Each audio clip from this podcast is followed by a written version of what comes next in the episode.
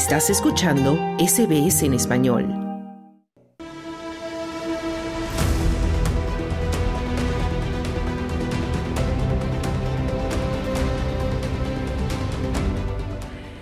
Un barco con cerca de 15.000 animales, entre ovejas y vacas, se encuentra anclado cerca de las costas de Perth desde el 5 de enero. La nave de transporte de ganado MV Bayjak, de bandera israelí, tenía como destino, destino final ese país. Sin embargo, el viaje fue cancelado pocos días después de zarpar debido al temor a un posible ataque de los rebeldes hutíes en el Mar Rojo. El grupo rebelde de Yemen está atacando barcos comerciales y de guerra para protestar por los bombardeos israelíes en la franja de Gaza. Pues bien, el ganado ovino y bovino ha estado en el barco soportando las altas temperaturas que han azotado a Perth durante enero y febrero. Las asociaciones de cuidado y bienestar animal, junto a autoridades locales y federales, se han mostrado preocupadas por las condiciones de salud de los animales. Los exportadores insisten en que estos se encuentran en buenas condiciones. Y las autoridades australianas, a cargo del destino de estos animales, han impedido que el barco tome otra ruta para llegar a su destino y además no han permitido que los animales sean enviados a otros países y hasta ahora se habían opuesto a que sean descargados nuevamente en Australia debido a las estrictas reglas de cuarentena vigentes en el país. Afortunadamente se espera que la nave reingrese tan pronto como el jueves al puerto de Fremantle y se entiende que el ganado será descargado y trasladado a una instalación de cuarentena para que descanse hasta que se expida otro permiso para exportarlo. Y para hablar de este tema, nuestro compañero Claudio Vázquez entrevistó a la veterinaria Ignacia Mesa, quien comienza comentando sobre el bienestar de estos animales. La principal preocupación que existe en relación al bienestar animal con estos animales, ya sea porque están en un barco o, en cualquier condición de hacinamiento, siempre es como el estrés al que están sometidos, el miedo, el, el, el disconfort, no puede realizar sus conductas normales, las conductas normales de, de cada especie, y que se marcan básicamente dentro de las cinco libertades que se definen para el bienestar animal. O sea, el acceso a comida, el acceso a agua, libre de estrés, libre de miedo, y todas esas cosas en el fondo ahora están siendo alteradas por la condición de hacinamiento, por la mala ventilación quizás que hay en el lugar, eh, estos son solo supuestos, yo no he estado ahí, tampoco tengo contacto con los veterinarios, pero claro, esos podrían ser los principales problemas. Se, se ve mucho en condiciones de hacinamiento, sobre todo cuando la ventilación es mala, eh, problemas de intoxicación por amonio, que en el fondo surge a partir de la concentración de, de materia fecal, de las heces de los animales y si la ventilación no es óptima, ese amonio se empieza a acumular y puede producir intoxicación y problemas respiratorios. La mala calidad del aire y lo otro, el, el estrés por, eh, por las extremas condiciones de temperatura, que al parecer habían hubo varios días en Perth donde ocurrió eso, ¿verdad? Eh, Ignacia, bueno, los responsables del ganado han dicho que están preocupados por las condiciones, que hay buena ventilación y que hasta ahora, según las evaluaciones que han hecho sus veterinarios, los animales se están comportando de una manera normal. Sin embargo, hay organizaciones ¿no? de, de cuidado animal y de protección animal que están diciendo que a pesar de eso no deberían estar en el barco y autoridades incluso ya han dicho que estos animales deberían ser descargados en Australia nuevamente y no seguir ahí en, esperando, ¿no? Hasta que se cumpla un, digamos, un nuevo mandato respecto a lo que sucederá con, esta carga. ¿Crees que sería una buena solución que estos animales volvieran a tierra?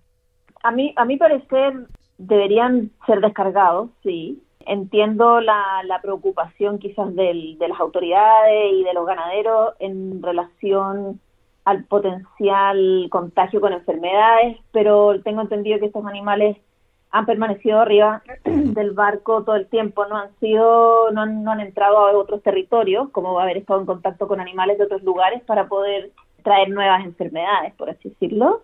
Entonces, lo único que están haciendo es aumentando el estrés y la, las probabilidades de enfermarse ahí adentro. Si los animales están en buena condición y no fueron subidos a ese barco con, con condiciones preexistentes de alguna enfermedad infecciosa no debiesen tener ninguna enfermedad nueva. Entonces, lo más lógico y lo que al parecer RSPCA y varias organizaciones están pidiendo es que los animales sean descargados, básicamente para disminuir el, el estrés y favorecer el bienestar animal de estos pobres animales. Eh, Ignacia, bueno, esta es una discusión ¿no? que en Australia ya lleva mucho tiempo, ya al ser ¿no? Australia un país que exporta ganado para consumo no de carne y que muchos se quejan de que tal vez las condiciones en que no solo que viajan estos animales, sino también en que son recibidos y son sacrificados en otros países no son las adecuadas y no están a la altura de lo que, digamos, se, realiza en Australia. Si bien yo sé que tú no eres una experta en, en este tema, ¿tú crees que si se sigue, bueno, incentivando este, digamos, este comercio ¿no? de animales para consumo cárnico, tal vez sería mejor que esos animales no viajaran vivos, sino que se sacrificaran justamente en mataderos aquí en Australia bajo los estándares del, gobierno australiano? Eh, absolutamente. Creo que, y en, función a lo que he leído, eh, los tiempos de viaje, dependiendo a dónde van, son muy largos. Eh, las exportaciones hacia Medio Oriente son el número de exportaciones hacia Medio Oriente parece que ha crecido muchísimo en los últimos años desde Australia y siempre significan dos, tres, cuatro semanas de viaje. Y las, las agrupaciones de bienestar animal y que, que sí han, o recomendaciones que vienen desde expertos han sugerido que esto no debería ser. ¿Y qué pasa? Que se cruzan dos líneas. Una que es la legislación proveniente del país de origen de esos animales, pero una vez que el animal pasa a otro país, queda sujeto a las legislaciones locales. Entonces las condiciones de matadero, las condiciones de transporte ya en ese lugar no van a ser las mismas que las legislaciones del país de origen, que posiblemente Australia pueda tener un estándar medianamente aceptable y alto comparado con la Unión Europea, etcétera, pero quizás en otros países esas legislaciones, sobre todo las del matadero, no van a ser las mismas. Entonces los animales vienen con un, salen de un país entrando a otro con legislaciones totalmente diferentes. Sí, sería, a mi parecer, quizás mejor evitar el, el, el viaje. Ahora hay protocolos y ciertas actas que se, a las que se rige el gobierno australiano que delimitan y, ponen las reglas para las embarcaciones, las medidas de, control dentro de los barcos, pero no son suficientes al parecer bajo los ojos de las organizaciones de bienestar animal y donde no se miden todas las, las variables que debiesen para poder decir si este animal está en buenas condiciones o este animal no está en buenas condiciones. Mm.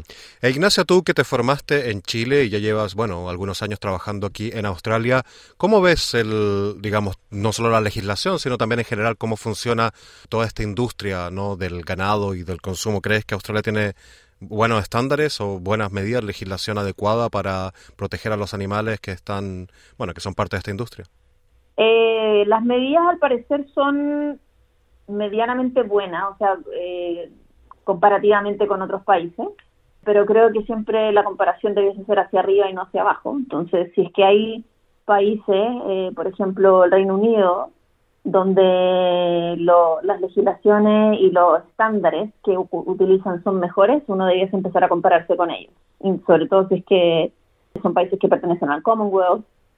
Y al parecer sí hay otras líneas u otras eh, estándares que no se ocupan en Australia, a los cuales el, gobierno debería hacer, eh, empezar a mirar, implementar mejores medidas de, control, usar métodos más estandarizados para evaluar el bienestar animal que den transparencia a este proceso. Y finalmente, Ignacia, ¿crees que hacer una concientización ¿no? de la población respecto al cómo, cómo viven estos animales y luego cómo los transportan, cómo los sacrifican y que esto sea, digamos, de conocimiento general entre la población, ¿crees que también puede ayudar a que las condiciones y, digamos, las medidas, las legislaciones, los estándares aumenten aquí en Australia? Si es que un proceso es transparente y dentro de eso es lo que tú estás diciendo, de, exponer a la población y a la gente en el fondo los mecanismos y los procesos, absolutamente. Si las cosas dodgy ahí siempre eh, quedan al escrutinio y, a los ojos de quien lo ve y si podemos siempre transparentar los procesos, eso permite que obviamente no cualquier persona venga a imponer su opinión, pero los grupos expertos eh, con formación en los temas relevantes puedan ejercer su opinión. Y de hecho hay algunos estudios o algunos ya eh, protocolos que se están proponiendo, que ya fueron eh, mostrados al gobierno y a las entidades responsables del transporte animal, con mejores estándares para la evaluación del bienestar animal. Es muy difícil, yo creo, eh, que la población diga hoy, no, no queremos más el transporte de animal vivo en el mundo en el que vivimos y, y con la con los mercados que se, que se mueven, sería muy difícil cerrar un mercado así, pero sí hay más conciencia, eh, poniendo protocolos más a la altura de, de lo que ya sabemos de los animales, que son animales que sienten, que son animales que tienen necesidades, y, y obviamente la, la opinión pública ayuda a que la opinión de los expertos sea puesta en marcha de manera más rápida. Ignacia Mesa, veterinaria, muchísimas gracias por conversar con nosotros aquí en SBS Audio Australia en Español. No hay problema, bueno, aquí siempre dispuestos a ayudar y a tratar de, de poner en perspectiva lo que está ocurriendo.